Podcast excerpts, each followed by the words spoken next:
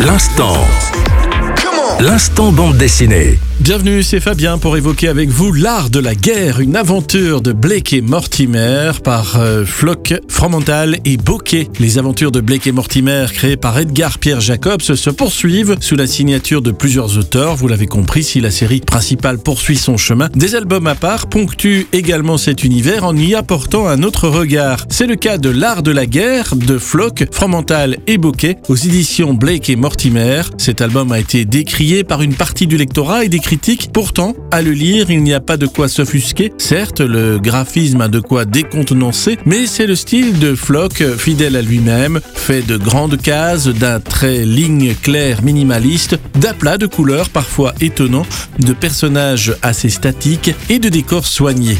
Alors oui, cette manière de faire imprime un rythme tempéré au récit, mais il est compensé par les presque 130 pages qui lui donnent de l'espace pour se déployer pleinement. Le récit y trouve toute son ampleur. Jean-Luc Fromental et Jean-Louis Boquet ont pris l'option de développer un thriller d'espionnage sur fond de guerre froide. Le nouveau siège des Nations Unies va être inauguré en présence de tous les dirigeants du monde, un moment de rassemblement porteur d'espoir pour la paix mondiale, mais c'est sans compter avec les plans machiavéliques de l'infâme Ulrich, ennemi héréditaire de Blake et Mortimer, L'art de la guerre par Flock, Fromental et Bokeh. C'est aux éditions Blake et Mortimer, une BD une fois encore commentée par Marc Descournay qu'on remercie.